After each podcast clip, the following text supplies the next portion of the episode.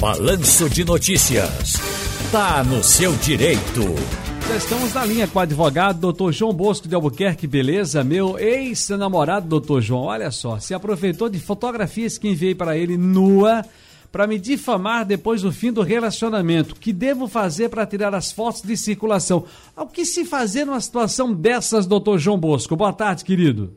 Ciro, parabéns, amigo. Você é bravida. Você comemora mais uma datinha. Que Deus quiser, faça uma festa, você e sua família. Aproveite. Um dia mais de vida e nós precisamos de vida e vamos continuar vivos, Ciro.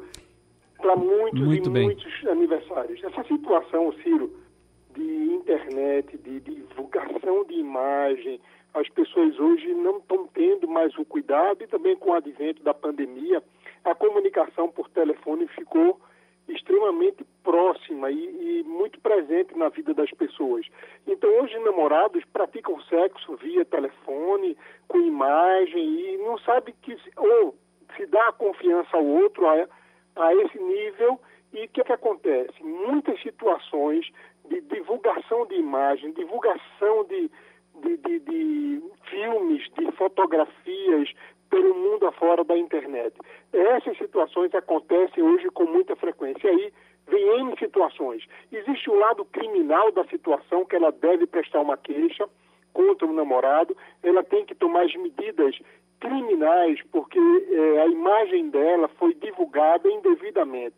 Segundo ponto é a questão da imagem dela perante a família, perante os amigos, que pode, caso ela queira, entrar com uma ação indenizatória para quem divulgou, para quem cedeu essa imagem, que muitas vezes, Círios, essa imagem ele teve acesso, mas um terceiro ele foi consertar o telefone e um terceiro divulgou essa imagem. Então existe como encontrar quem foi que divulgou e também ingressar com um processo contra essas pessoas. E numa dessas medidas, tentar buscar do juiz uma determinação judicial para que tente tirar das redes sociais essa, essa circulação dessas imagens. Mas é algo muito danoso e que vem acontecendo com muita frequência. E o que é mais grave, acontecendo com jovens, jovens menores de idades, que vem acontecendo também esse tipo de situação. E aí envolve delegacia de menores, envolve uma outra situação que é muito mais danosa. Uhum.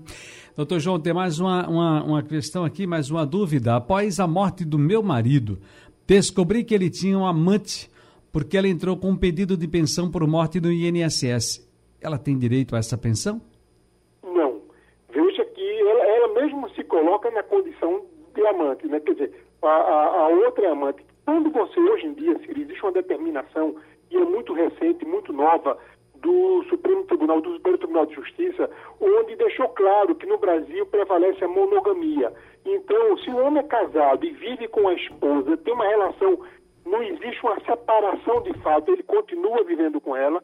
Essa situação dessa moça ter ingressado junto ao INSS, fazendo um pedido para receber o benefício, não pode prosperar, tá certo? E aí a esposa que vai receber sozinha essa pensão por morte. Agora, Caso ele tivesse separado de fato da esposa, ele não mais vivesse com a esposa e estivesse casado e vivesse com essa companheira, ela poderia pleitear e até reivindicar essa pensão só para ela. Então, cada caso é um caso, mas nesse caso específico da ouvinte, ele é casado, vivia com a esposa, a amante, a amante não tem direito.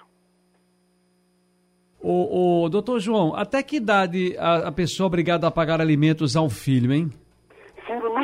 Idade. Veja que situação. Existe. Eu já entrei com ação de alimentos, onde o, o jovem tinha 37 anos, mas ele sofria de um problema grave de epilepsia, não tinha condições de trabalho, era uma doença severa. Então, não existe uma data. Agora, quando o pai paga alimentos a um filho e ele estuda, hum. vai até a conclusão do curso, ou se ele estiver fazendo o curso superior, até a conclusão do curso superior, que vai aí mais ou menos até os 24 anos. Mas se o filho comprovar que necessita de, de alimento por mais tempo ou que ele tem algum outro tipo de problema, essa, essa data não tem uma data certa. Mas é importante que ele comprove, esse filho comprove que necessita desses alimentos e que verdadeiramente está estudando. Alguns pais pensam que ao completar 18 anos, ao completar a maioridade, estaria livre de pagar os alimentos. Se o filho não estiver estudando, se o filho não estiver frequentando escola, completou 18 anos, ou se ele casou, ou se ele estiver trabalhando, realmente o pai deve entrar com ação de exoneração de alimentos. E aí ele ficaria livre de pagar os alimentos. Agora, tem um aqui que é, não sei se é, pode ser que é parecido, mas lembra uma coisa lembrando a outra, porque o pai aqui é obrigado a pagar a mensalidade do colégio, como, ali, como alimentos. Mas terminei o ensino médio e estou estudando para a faculdade. Como posso adequar os alimentos? Por um acaso essa faculdade é uma faculdade particular, por exemplo, ele estudava ensino médio, pagava X reais de, de, de colégio. E agora ele passou no curso de medicina numa faculdade privada uma faculdade privada é caríssimo, e o pai tiver condições, ele ingressa com uma ação revisional de alimentos, mostrando ao juiz que o pai tem condições e mostrando que ele frequenta um curso que é muito caro. Então, essas situações, quando se trata de alimentos, Ciro, o juiz está sempre buscando, é aquela, aquela situação de possibilidade e necessidade.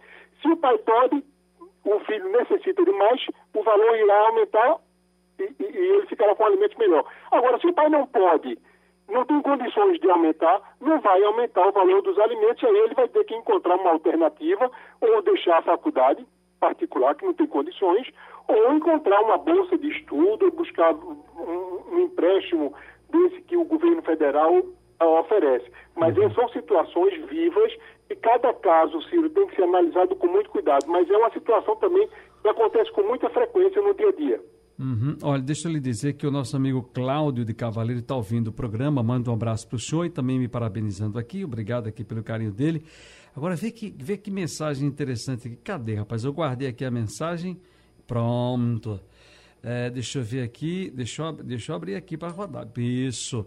Eu não sei se já, já teve oportunidade, doutor João Bosco de Albuquerque, de conhecer o nosso querido bispo da, da, da Reconciliação da Catedral da Reconciliação Episcopal ali em Boa Viagem. Uma figuraça, um homem abençoado por Deus.